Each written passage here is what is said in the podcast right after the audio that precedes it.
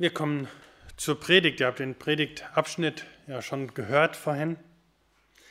Aber seid ihr bereit für eine Predigt? Also ich meine jetzt nicht so eine Draufhau-Predigt, die ihr jetzt in voller Härte abbekommt, so wie ein Vater seinem Sohn eine Standpauke hält. Ich meine, seid ihr überhaupt grundsätzlich aufnahmebereit für eine Predigt? Ich weiß, es ist immer schwierig, von sich selbst auf andere zu schließen, aber ich vermute, dass es euch zumindest gelegentlich ähnlich geht wie mir, dass man nämlich so viele Dinge im Kopf rumschwirren hat und dass man sich sogar, dass dieser Schädel sich so gar nicht richtig auf eine Predigt konzentrieren möchte.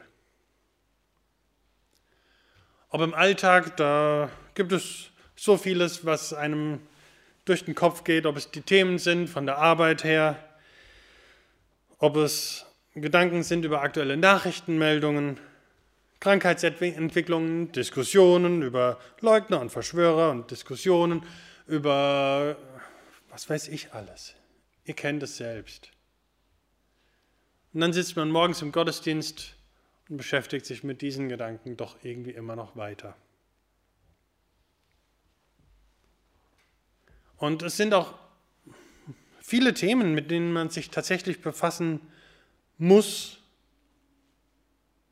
über die man sich eine Meinung bilden muss, ob man will oder nicht. Also jetzt nicht alles davon, aber manches eben doch. Und dann eine Predigt.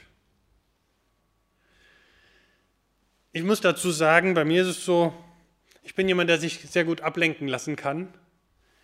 Und sobald ich durch die Tür gehe, ist der Gedanke schon wieder weg, warum ich eigentlich durch die Tür gehen wollte. Und gerade ihr jetzt zu Hause vor den Heimgeräten, vor PC und TV, ihr steht jetzt erst recht in der großen Herausforderung, denn nebenher noch was anderes zu machen, ist eine Kleinigkeit. Vor ein paar Wochen hatte ich auch an einem Zoom-Gottesdienst teilgenommen, nicht für die Predigt, aber es war interessant, ähm, wie dann während der Predigt einzelne Kameras ausgegangen sind. Ich weiß nicht, ob die sich dann nebenher noch das Frühstück gemacht haben oder was auch immer. Habe ich auch nicht unbedingt was gegen. Aber das ist die Gefahr, dass man dann doch nicht mehr so ganz alles mitbekommt. Deshalb ist es wichtig, dass wir uns immer wieder erinnern. Und Erinnern ist in der Bibel ein großes Thema. Wir denken zurück an den Durchzug durch den Jordan, da hat Gott gesagt, nehmt zwölf Steine mit und stellt sie äh, an eurem nächsten Rastplatz, das war dann in Gilgal, als Denkmal auf. Und wenn jemand vorbeikommt und euch fragt, was machen die zwölf Steine da, dann erklärt ihnen, hier sind wir durch den Jordan gezogen, dank Gottes Hilfe. Oder es gibt Feiertage, die Gott extra deshalb eingerichtet hat. Zum Beispiel, um an die Flucht aus Ägypten zu erinnern. Und Erinnerung ist offensichtlich auch hier ein Thema. Ich lese den ersten Vers nochmal oder den Anfang nochmal vor. Ich erinnere euch aber, liebe Brüder, an das Evangelium. Die Korinther brauchten also wieder eine Erinnerung. Warum denn überhaupt? Das wollen wir heute mal ein bisschen anschauen. Und ich glaube, dass uns das mindestens zum Teil ähnlich geht. Wir gehen einige, wir gehen die Verse einfach Stück für Stück durch. Ich erinnere euch aber, liebe Brüder, an das Evangelium, das ich euch verkündigt habe. Ja, wir wissen, Paulus ist derjenige, der die Gemeinde in Korinth gegründet und aufgebaut hat. Und er ist es auch derjenige, der das Evangelium dorthin gebracht hat. Und genauso hast auch du von irgendjemandem das Evangelium gehört irgendwann zum ersten Mal. Weißt du noch wann? Weißt du noch von wem?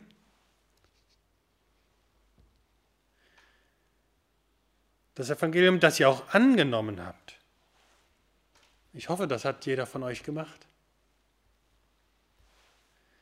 Indem ihr auch feststeht. Ein besseres Fundament gibt es überhaupt nicht. Vor einigen Jahren ähm, bin ich mit dem Auto in Haus in unseren Hauskreis gefahren und ich habe unterwegs eine andere aus der Gemeinde immer mitgenommen und unterwegs hat man einfach viele, viel Gelegenheit, auch über Glauben zu reden und sie meinte, sie wäre gerade in einer Phase, wo sie einige Zweifel hatte und sie meinte, ich bin gerade dabei, mein ganzes Glaubensgebäude einzureisen. Ich habe gedacht, huch, das klingt ein bisschen unheimlich. Ich habe ihr aber den Tipp gegeben, bitte passt dann auf, dass wenigstens das Fundament bleibt. Das Fundament der Glauben an das Evangelium Jesus Christus.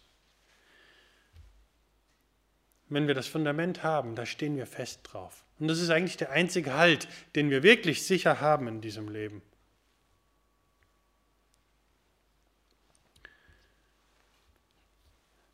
Also indem ihr auch feststeht, dass, durch das ihr auch selig werdet, durch das wir gerettet werden.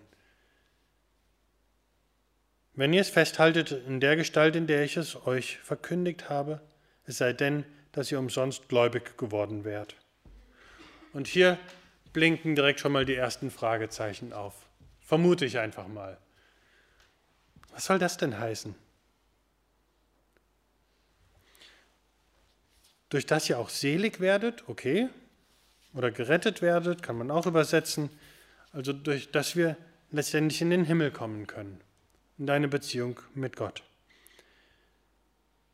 Aber was heißt das, dass wir, es daran, dass wir daran festhalten sollen in der Gestalt, wie es verkündet worden ist, es sei denn, dass ihr umsonst gläubig geworden wärt? Geht das denn? Was heißt umsonst gläubig geworden? Heißt das, ich komme zum Glauben, aber irgendwie funktioniert es nicht?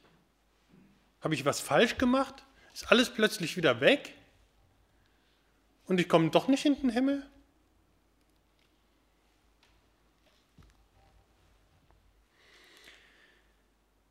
Man muss hier ein bisschen den Zusammenhang beachten. Und ähm, zum einen kommen gleich die nächsten drei Verse, die das Evangelium Stück für Stück durchgehen. Und das werden wir auch gemeinsam machen. Und das andere ist, dass Paulus hier, als er das geschrieben hat, schon mal einen Ausblick macht auf den darauffolgenden Abschnitt und besonders Vers 17. Denn für Paulus ist es klar, ich nehme jetzt schon mal ein bisschen vorneweg, der Schlüssel oder daran, äh, der Schlüssel dafür zu erkennen, ob das Evangelium wahr ist, ist die Auferstehung. Und ähm, wer 1. Korinther 15 kennt und auch schon gelesen hat, der wird wissen, dass es in dem Abschnitt oder in dem ganzen Kapitel um die Auferstehung Jesu geht. Wie gesagt, er schaut schon mal vorne weg und so lesen wir in Vers 17, ist Christus aber nicht auferstanden, so ist euer Glaube nichtig, so seid ihr noch in euren Sünden. Die Auferstehung, ohne Auferstehung ist alles nichts. Und darauf spielt er hier schon mal an. Wenn wir nicht das volle Evangelium haben, dann ist unser Glaube nichts. Dann sind wir umsonst gläubig geworden an einen Glauben, der nichts bringt. Aber jetzt wollen wir reinschauen in dieses Evangelium. Ich lese die drei Verse, Verse 3 bis 5, weil sie so unglaublich wichtig sind.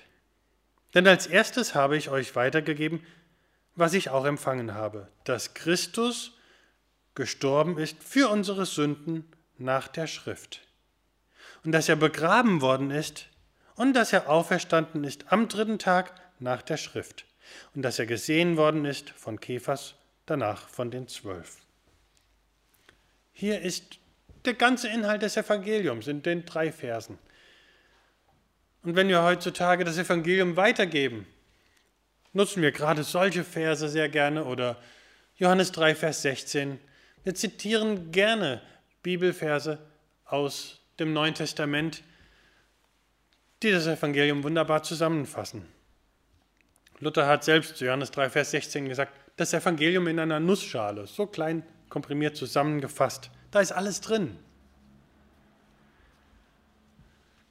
Jetzt gibt es nur ein Problem. Die Leute, die die Predigten damals gehört hatten, die hatten das Neue Testament noch gar nicht. Man konnte ihnen gar nicht mit Johannes 3, Vers 16 kommen. Also es war ein bisschen komplizierter. Und doch sehen wir, dass es möglich ist. Wir lesen zum Beispiel in Lukas 24, da war Jesus mit den zwei Jüngern auf dem Weg nach Emmaus, kurz die Emmaus-Jünger, war er mit ihnen unterwegs und da heißt es, Jesus fing an bei Mose und allen Propheten und legte ihnen aus, was in allen Schriften von ihm gesagt war. Und dann in Apostelgeschichte 18, Vers 28 heißt es, denn er, da geht es um Apollos, einen sehr redegewandten, schriftkundigen Mann, denn er widerlegte die Juden kräftig und erwies öffentlich durch die Schriften, dass Jesus der Christus ist. Wow, finde ich sehr beeindruckend. Gut, dann wollen wir da mal reinschauen. Denn in diesem Abschnitt, in diesen drei Versen, sehen wir einige Punkte, die wert sind und wichtig sind, betrachtet zu werden. Der erste Punkt ist, dass Christus gestorben ist. Christus, was ist denn Christus überhaupt? Christus ist das griechische Wort für Messias. Gut, was ist Messias? Hebräisch. Das ist der versprochene Retter. Und das erste Mal, dass ein Hinweis auf diesen Retter kommt, finden wir schon direkt ganz am Anfang. Direkt in 1. Mose Kapitel 3. Ihr kennt die Stelle wahrscheinlich eh ganz gut. 1. Mose 3, Vers 15. Gerade hatten Adam und Eva ihre erste Sünde begangen. Und Gott hat sie selbstverständlich dabei erwischt weil er eh alles weiß. Und er sagt, und ich will Feindschaft setzen zwischen dir und dem Weibe, so sagt er zu der Schlange, und zwischen deinem Nachkommen und ihrem Nachkommen. Und der soll dir den Kopf zertreten, und du wirst ihm in die Ferse stechen. Satan bekommt gesagt, es wird ein Nachkomme kommen von dieser Frau, die dich besiegen wird. Das erste Mal, direkt schon ganz am Anfang, hören wir, dass eine Rettung kommen wird von aller Sünde. Und es ist spannend, sich diesen Vers auch noch genauer anzuschauen. Das sparen wir uns heute ein bisschen. Aber man erkennt auch, ähm, dass in, in Eva schon eine Sehnsucht äh, freigesetzt wurde. Denn als sie dann ihren ersten Sohn bekommt, kann man lesen, ähm, dass sie sagt, ich habe einen Mann gewonnen mit Hilfe des Herrn. Und ihr ist klar, es muss einer kommen, der diese Welt retten wird. Im ersten Augenblick ist sie tatsächlich davon ausgegangen, wenn man da weiter studiert, dass dieser Sohn wahrscheinlich schon der Retter sein könnte. Ihre Theologie hat gestimmt. Sie hat nur die falsche Person identifiziert. Aber sie war auf einem guten Weg. Und wenn wir dann weiterschauen, dann finden wir viele, viele Prophezeiungen in der Bibel, schon im Alten Testament, die auf den Messias hinweisen die Eigenschaften von ihm deutlich machen. Es wird klar, äh, dass er ein Nachkomme Abrahams sein wird, dass er aus dem Stamm Juda kommen wird, dass er ein Nachkomme Davids und somit ein Königssohn sein wird. Wenn man im Internet schaut, dann kann man immer mal wieder lesen, dass es über 300 Prophetien im Alten Testament gibt, die auf Jesus hinweisen. Allerdings muss man dazu sagen, eine komplette Liste findet man nirgends. Und von den Prophezeiungen, die dort stehen, die dann genannt werden, ist manches auch sehr gedeutet und gerade Richtung Jesus hingebogen. Also ich bin da ein bisschen vorsichtig mit diesen über 300, aber ich habe mir selber mal irgendwann eine Liste zusammengestellt. Man kommt schon locker auf um, die 50. Und das finde ich schon sehr beeindruckend. Wer möchte, kann die Liste auch gerne von mir bekommen. Die ist auch nicht vollständig und ist immer selber einer eigenen Prüfung wert.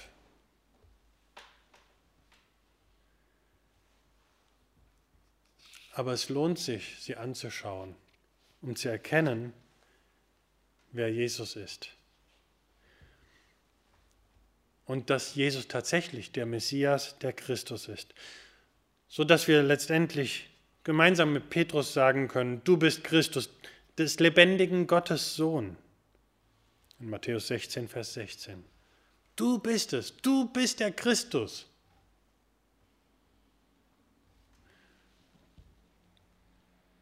Dass Christus gestorben ist für unsere Sünden nach der Schrift. Ja, der Christus ist da. Das hat Petrus gesehen, hat er verstanden. Warum wird hier erwähnt, dass Christus gestorben ist? Na, du wirst vielleicht denken, hm, dass er gestorben ist, ist doch nichts Besonderes. Jeder, der vor 2000 Jahren gelebt hat, ist mittlerweile gestorben. Normalerweise schon. Aber das Besondere ist, dass der Messias, der Christus, stirbt. Und das war für viele Juden damals eigentlich nicht nachvollziehbar. Wenn Jesus der Christus, der Messias sein soll, dann muss er uns doch retten. Und jetzt stirbt er? Deshalb waren ja selbst die Jünger so enttäuscht. Und sind aus Angst, dann haben, haben sich aus Angst irgendwo im Obergemach versteckt. Jetzt ist alles aus. Im Garten Gethsemane sind sie davongerannt, weil jetzt Jesus der Retter sie doch anscheinend nicht rettet.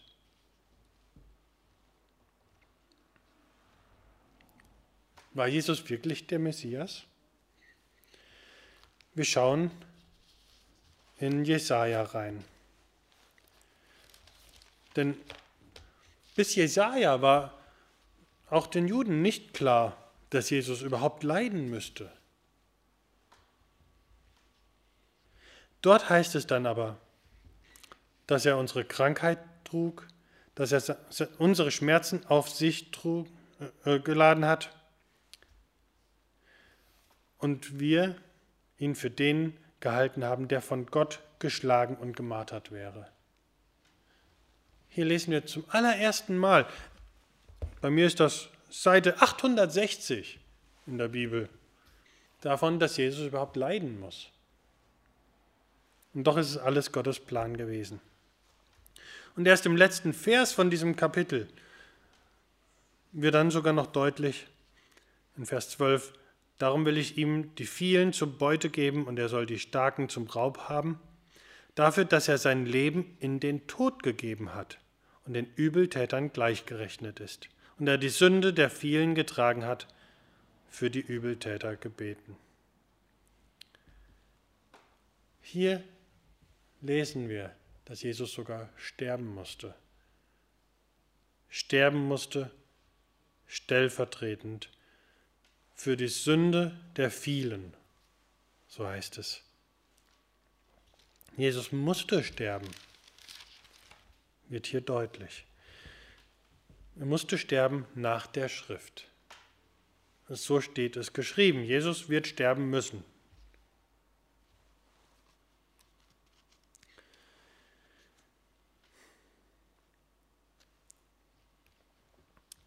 Bei Jesus sahen sie dass er schon gestorben war, damals als er am Kreuz hing.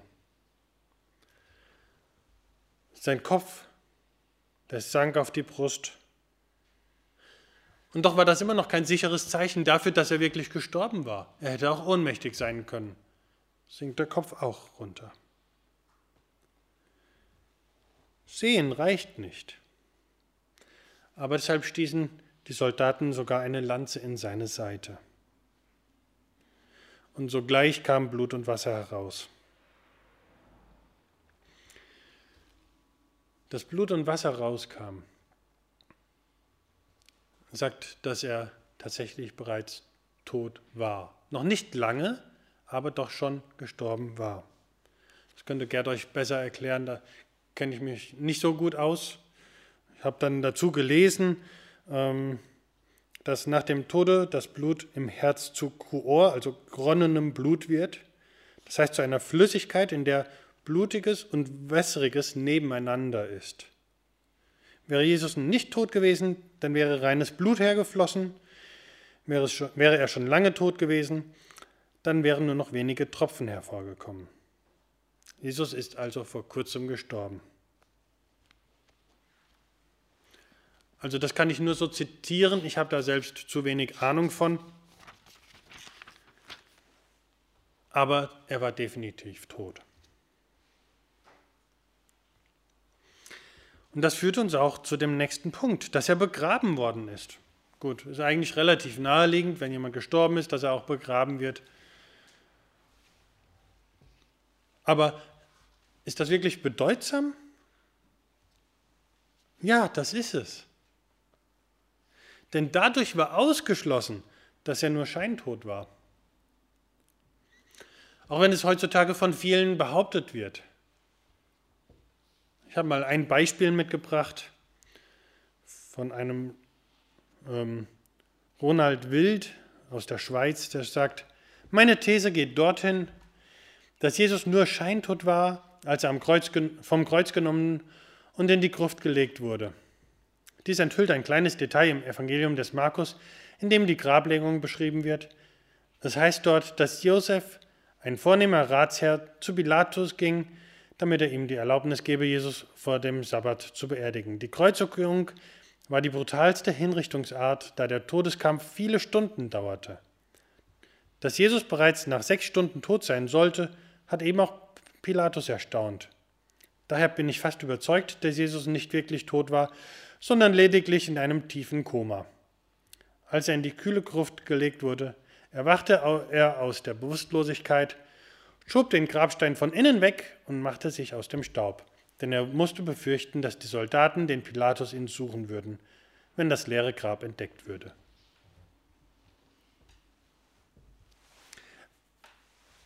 Ganz ehrlich, ich habe da einige Anfragen. Vor einigen Jahren, das war der letzte Familienurlaub mit meinen Eltern und meinem Bruder zusammen, hatten wir eine Reise gemacht in die Türkei.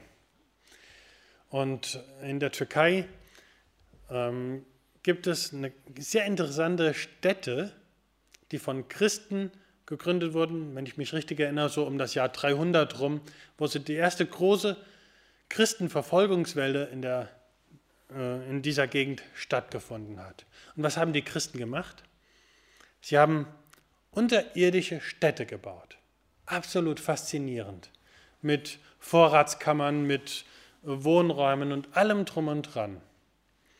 Und sie haben die Eingänge so konstruiert, dass dort direkt neben dem Eingang ein großer Stein lag. Richtig schön rund gemeißelt oder zumindest zurechtgehauen. Und wenn sie gemerkt haben, es kommt Gefahr, dann konnten sie von innen einen kleineren Stein zur Seite ziehen, dass dieser große Stein zack vor ihren Eingang rollt. In eine Kuhle rein und da lag der Stein. Dieser Stein, jetzt mal ungefähr vom Boden aus gesehen, war ungefähr ja, diese Höhe, 1,30 Meter, 1,50 Meter so ungefähr im Durchmesser. So ein Stein wiegt ungefähr eine Tonne. Und ich vermute mal, dass diese Grabsteine zu damaliger Zeit in Israel ähnlich waren. Ich habe zumindest gelesen, ähm, dass diese Steine damals bei den Grabstätten auch ungefähr eine Tonne gewogen haben. Und jetzt stellt euch mal vor, gut, mein Auto, mit dem ich hier draußen jetzt stehe, ist ein Kleinwagen, der wiegt ungefähr eine Tonne Leergewicht. Stellt euch vor, ihr müsst den schieben, ohne dass ich die Kupplung trete. Mit Kupplung ist ja leichter, aber dann schieben, aus einer Kuhle raus, nachdem ihr ausgepeitscht worden seid, nachdem ihr eine Dornenkrone auf dem Kopf gehabt hattet, nachdem ihr drei Tage nichts zu essen und nichts zu trinken gehabt hattet und das dann noch in Leinen gewickelt. Nee. Dass er begraben worden ist, finde ich ein wunderbares Zeichen dafür, dass hier mehr dahinter steckt. Und dass er auferstanden ist, dass er wirklich tot war und auch auferstanden ist. Und das sehen wir dann beim nächsten Punkt. Dass er auferstanden ist am dritten Tage nach der Schrift. Nach der Schrift? Ja, Moment, wo steht das denn? Im Neuen Testament, da, da streiten sich so ein bisschen die Gelehrten, ist ja am dritten Tage auferstanden oder nach drei Tagen also am dritten Tag, das wäre nach zwei Tagen, dann eben am dritten Tag. Oder ist er auferstanden eben nach drei Tagen und drei Nächten, ähm, wie es ähm, es zum Beispiel, äh, warte, jetzt habe ich die Stelle nicht aufgeschrieben.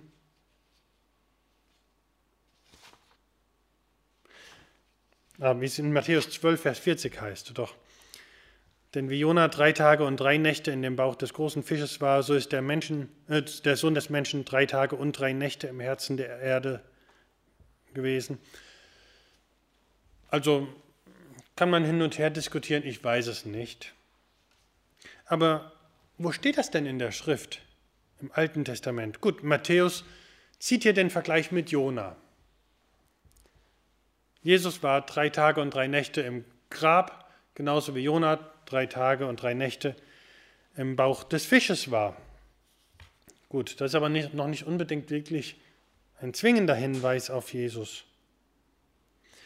Aber wir lesen in Hosea Kapitel 6, Vers 2. Er macht uns lebendig nach zwei Tagen. Er wird uns am dritten Tage aufrichten, dass wir vor ihm leben. Hier haben wir die drei Tage in der Schrift, im Alten Testament. Es gibt tatsächlich klare Aussagen. Nach drei Tagen oder nach zwei Tagen am dritten Tag wird der Messias uns wieder aufrichten. Und wie sieht es Aufrichten aus? Er hat den Tod besiegt. Und weil er den Tod besiegt hat, sind auch wir gerettet, wenn wir an ihn glauben. Nun kommt zum Abschluss noch die Beweisführung und dass er gesehen worden ist von Kephas und danach von den Zwölfen. Ist das nicht unglaublich? Es gibt sogar Zeitzeugen dafür. Das finde ich auch beruhigend, oder? Und wie können wir dann sagen, warte mal, das kann nicht sein oder das kann nicht sein oder das kann nicht sein oder das kann nicht sein. Wir haben hier die Punkte, dass Jesus der Christus ist, der gestorben ist für unsere Sünden, stellvertretend nach der Schrift. Und dass er begraben worden ist und dass er auferstanden ist am dritten Tag. Es ist wichtig, dass wir uns immer wieder daran erinnern. Im Alltag, wenn die ganzen Dinge auf uns einpreschen, die uns beschäftigen, ob es Stress in der Familie ist,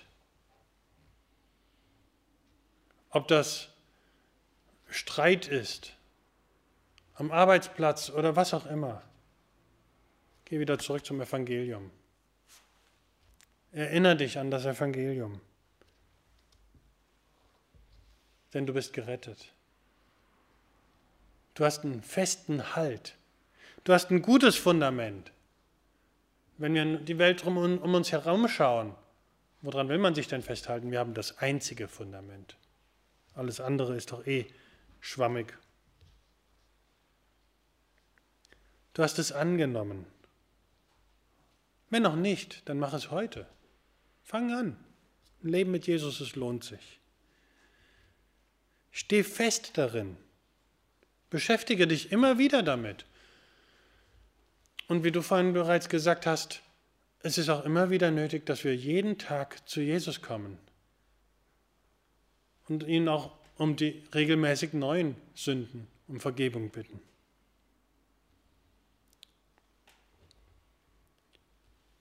Und dann werden wir selig werden. Wir werden gerettet werden, wenn wir bei diesem Evangelium bleiben. Es gibt kein anderes Evangelium.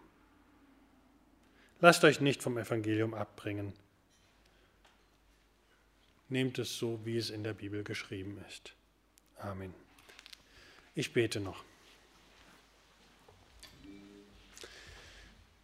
Lieber Vater, wir danken dir dafür, dass du uns deinen Sohn gesandt hast und dass wir uns daran erinnern dürfen, immer wieder neu, dass du uns dadurch die Rettung gebracht hast.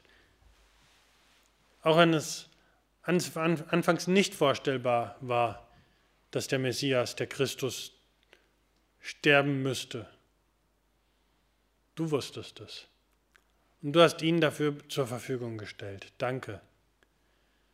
Und wir danken dir dafür, dass du uns dadurch die Rettung gebracht hast, dass wir auch dadurch zu dir kommen dürfen und können. Wir, die sündigen Menschen, können zu dir kommen. Wir bitten dich, dass du uns immer wieder daran erinnerst, dass wir diese Sicherheit haben. Wir bitten dich, dass wir auf dich schauen. Wir bitten dich, darum, dass wir an dir festhalten und dadurch Sicherheit hier in diesem Leben haben, auch dass wir Sicherheit haben über den Tod hinaus, wenn wir bei dir sein werden. Wir möchten dich bitten, dass du uns auch hilfst, daran festzuhalten, an jedem der einzelnen Punkte. Und dass wir nicht zweifeln, weil wir nicht zweifeln brauchen. Weil wir sehen können, wie du die Prophezeiungen erfüllt hast und dass Zeugen das bestätigen. Wir bitten dich um deinen Segen für jeden von uns, bei allem, was wir tun. Amen.